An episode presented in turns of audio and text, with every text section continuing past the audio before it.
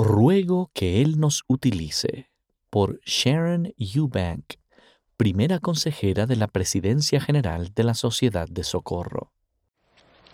Esta galleta de hojaldre y pistachos es un regalo de agradecimiento. La hizo la familia Cadado, que durante décadas fue propietaria de tres pastelerías en Damasco. Cuando estalló la guerra, un bloqueo impidió que alimentos y suministros llegaran a su ciudad y empezaron a pasar hambre. En lo peor de esa desesperada situación, Latter-day Saint Charities y algunos valientes trabajadores de Rahma Worldwide comenzaron a servir una comida caliente junto con leche para los niños pequeños. Después de una época difícil, la familia retomó su vida, así como su pastelería, en un nuevo país. Hace poco llegó a las oficinas de la iglesia una caja de galletas con el siguiente mensaje. Durante más de dos meses nos las arreglamos para obtener alimentos de la cocina Rahma Latter-day Saints. Sin eso hubiéramos muerto de hambre. Por favor, acepten este pequeño símbolo de gratitud. Pido a Dios Todopoderoso que los bendiga en todo lo que hacen una galleta de gratitud y reconocimiento y es para ustedes, para todos los que oraron después de ver una historia en las noticias, los que se ofrecieron como voluntarios cuando no resultaba conveniente o que donaron al fondo humanitario confiando que serviría para algo bueno. Gracias.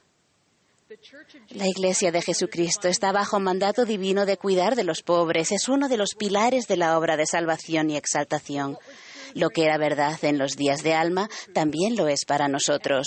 Y así, en sus prósperas circunstancias, no desatendían a ninguno que estuviese desnudo, o hambriento, sadiento o enfermo, o que no hubiese sido nutrido, y no ponían el corazón en las riquezas.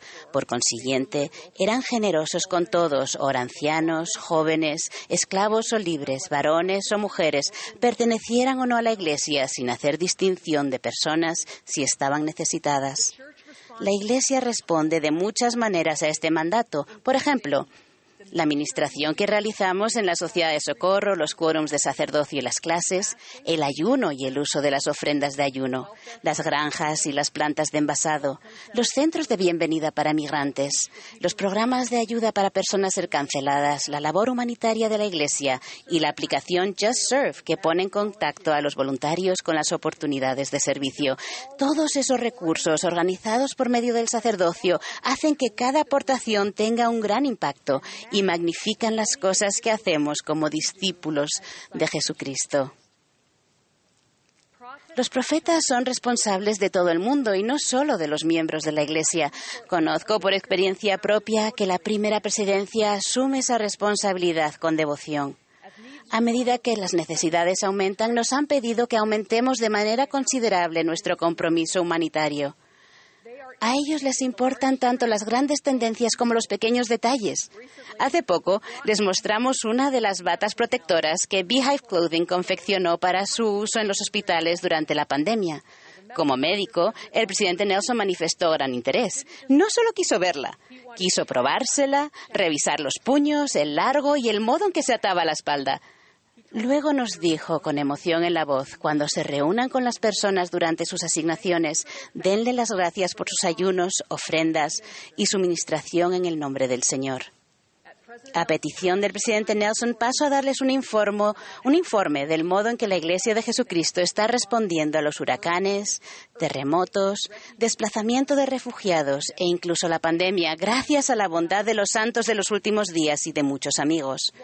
Aunque los más de 1.500 proyectos relacionados con el COVID-19 fueron ciertamente el foco principal de la ayuda de la Iglesia durante los últimos 18 meses, también se respondió a 933 desastres naturales y crisis de refugiados en 108 países. Las estadísticas no reflejan toda la realidad.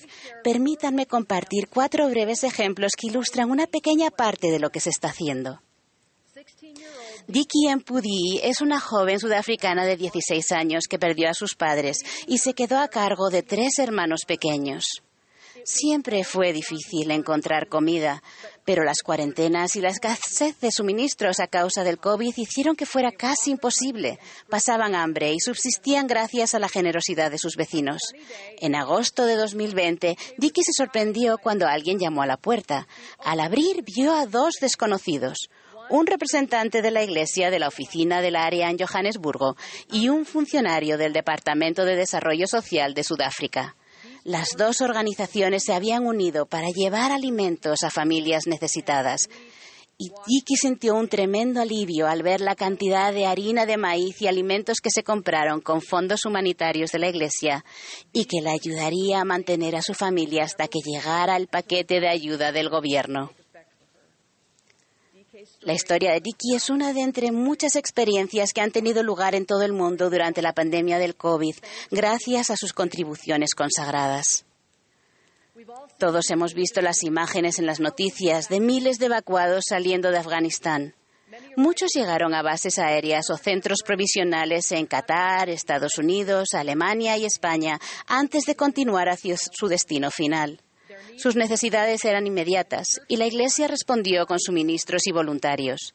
En la base aérea de Ramstein, en Alemania, la Iglesia donó pañales, fórmula, alimentos y calzado. Algunas hermanas de la Sociedad de Socorro se dieron cuenta de que muchas mujeres afganas usaban las camisas de sus esposos para cubrirse la cabeza, porque en medio de la confusión en el aeropuerto de Kabul les habían arrancado sus pañuelos tradicionales. En un acto de amistad que traspasa cualquier barrera religiosa o cultural, las hermanas del barrio Ramstein I cosieron las tradicionales prendas musulmanas para las mujeres afganas.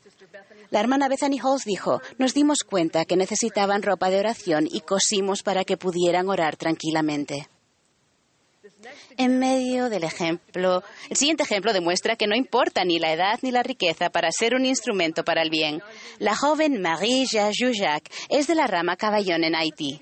Su casa fue uno de los miles de edificios que se derrumbaron durante el devastador terremoto del mes de agosto. Es casi imposible imaginar la desesperación de perder su hogar. Pero en lugar de entregarse a la desesperación, Yashu increíblemente pensó en los demás. Vio a una anciana en apuros y comenzó a cuidar de ella. Ayudó a quitar los escombros.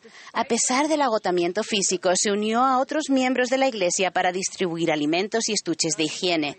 La historia de Yashu es solo uno de los muchos y poderosos ejemplos de servicio que llevan a cabo los jóvenes y jóvenes adultos que se esfuerzan en seguir el ejemplo de Jesucristo.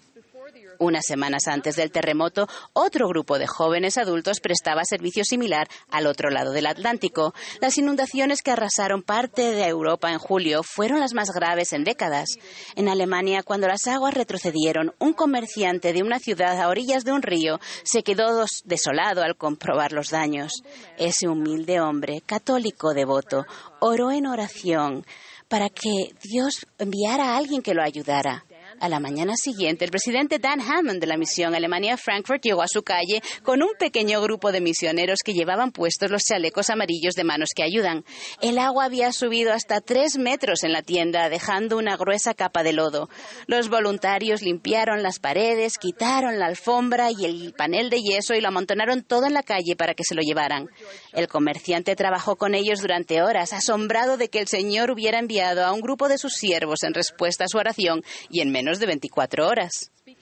Hablando de las labores humanitarias de la Iglesia, el elder Jeffrey Holland señaló que Dios contesta las oraciones la mayor parte del tiempo mediante otras personas.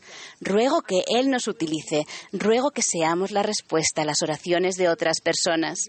Hermanos y hermanas, por medio de su ministerio, donaciones, tiempo y amor, han sido la respuesta a muchas oraciones y todavía hay tanto que hacer.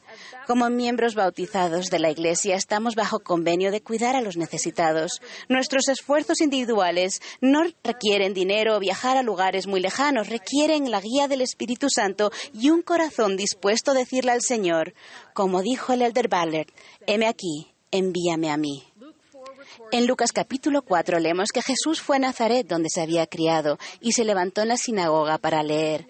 Eso sucedió al comienzo de su ministerio terrenal y él citó un pasaje del libro de Isaías. El Espíritu del Señor está sobre mí por cuanto me ha ungido para dar buenas nuevas a los pobres, me ha enviado a sanar a los quebrantados de corazón, a pregonar la libertad a los cautivos y dar vista a los ciegos, a poner en libertad a los quebrantados, a predicar el año agradable del Señor.